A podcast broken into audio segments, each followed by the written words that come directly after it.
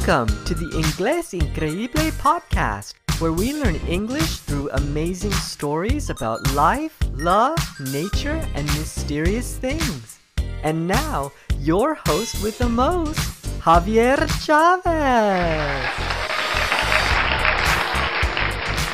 Hola, estimados oyentes. Hello to my esteemed listeners. Think about the close relationships in your life parents, children, friends, colleagues, and romantic relationships. Do your relationships cause you stress? Or do they ah. give you peace? Do they make you feel exhausted? Or do they give you strength? There are many factors that affect our personal relationships, but I want to tell you about a powerful psychological concept that can make or break your relationships. You can create meaningful, close relationships in your life right now if you know your attachment style. What are attachment styles? Well, back in the 1950s, psychologists John Bowlby and Mary Ainsworth observed that young children developed an attachment strategy with their caregiver. In other words, they observed how children connected or bonded with their parents.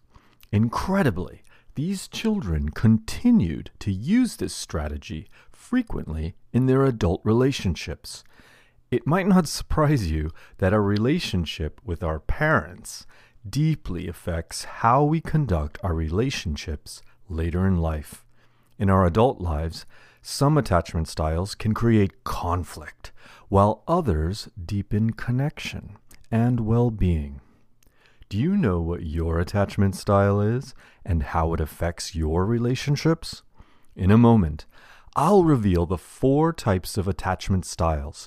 I'll talk about how we acquire them and how they affect our relationships.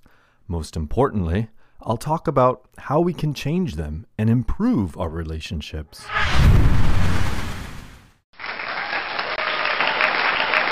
Here are the four attachment styles. Five, four, three, two, one. Attachment Style 1 Anxious Attachment Style. Psychologists estimate that 20% of the population has this attachment style. What does it look like? Well, have you ever had a girlfriend or boyfriend who texts you 50 times to make sure you're thinking about them? Or a girlfriend or boyfriend who follows you to make sure you're not flirting with anyone? This could be a sign of anxious attachment style. What does it feel like? Are you the kind of person that gives up your needs to please your partner? That can be a good thing unless your needs aren't met and it makes you feel resentful or resentido.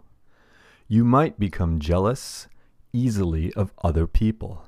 You might act out emotionally, threaten to leave, withdraw, or behave in dramatic ways just to see if your partner, friends, or family will come after you.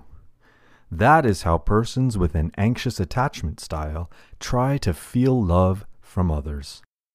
Persons with anxious attachment may have had parents who were inconsistent, young, or unstable. Attachment Style 2 Avoidant Attachment Style Psychologists estimate that 25% of the population has this attachment style. What does it look like? Persons with avoidant attachment style are more likely to be men than women. A person with this attachment style might work a lot or hang out with their coworkers to avoid their close relationships. Or they might date people for years without deepening the relationship. They avoid commitment or getting to know people well. They may keep themselves very private, even to their close relationships. They are extremely independent, which sounds like a good thing. But they have trouble relying on others and don't want to ask for help. They believe getting close to someone means they are losing their independence. Persons with avoidant attachment may have had parents who were unavailable or not engaged with their children.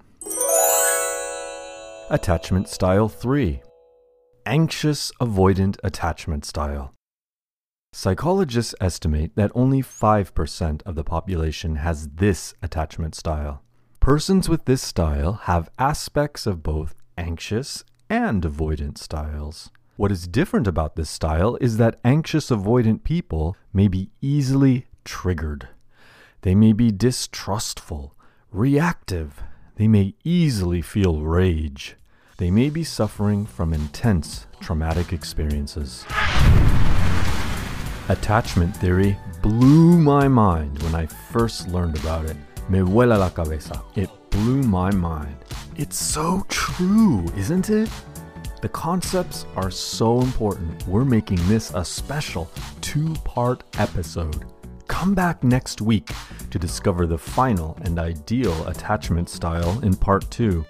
We'll also play the quiz show so you can test your comprehension, and we'll even have some psychology jokes in our joke time.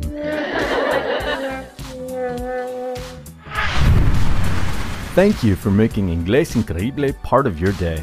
I hope you have enjoyed listening and speaking English with the Inglés Increíble podcast. If you enjoyed this episode, please share it with a friend. Ask me a question about English by leaving an audio message at inglesincreíble.com. We might feature your question on an upcoming podcast or video. Please support our podcast. Follow our podcast on Spotify.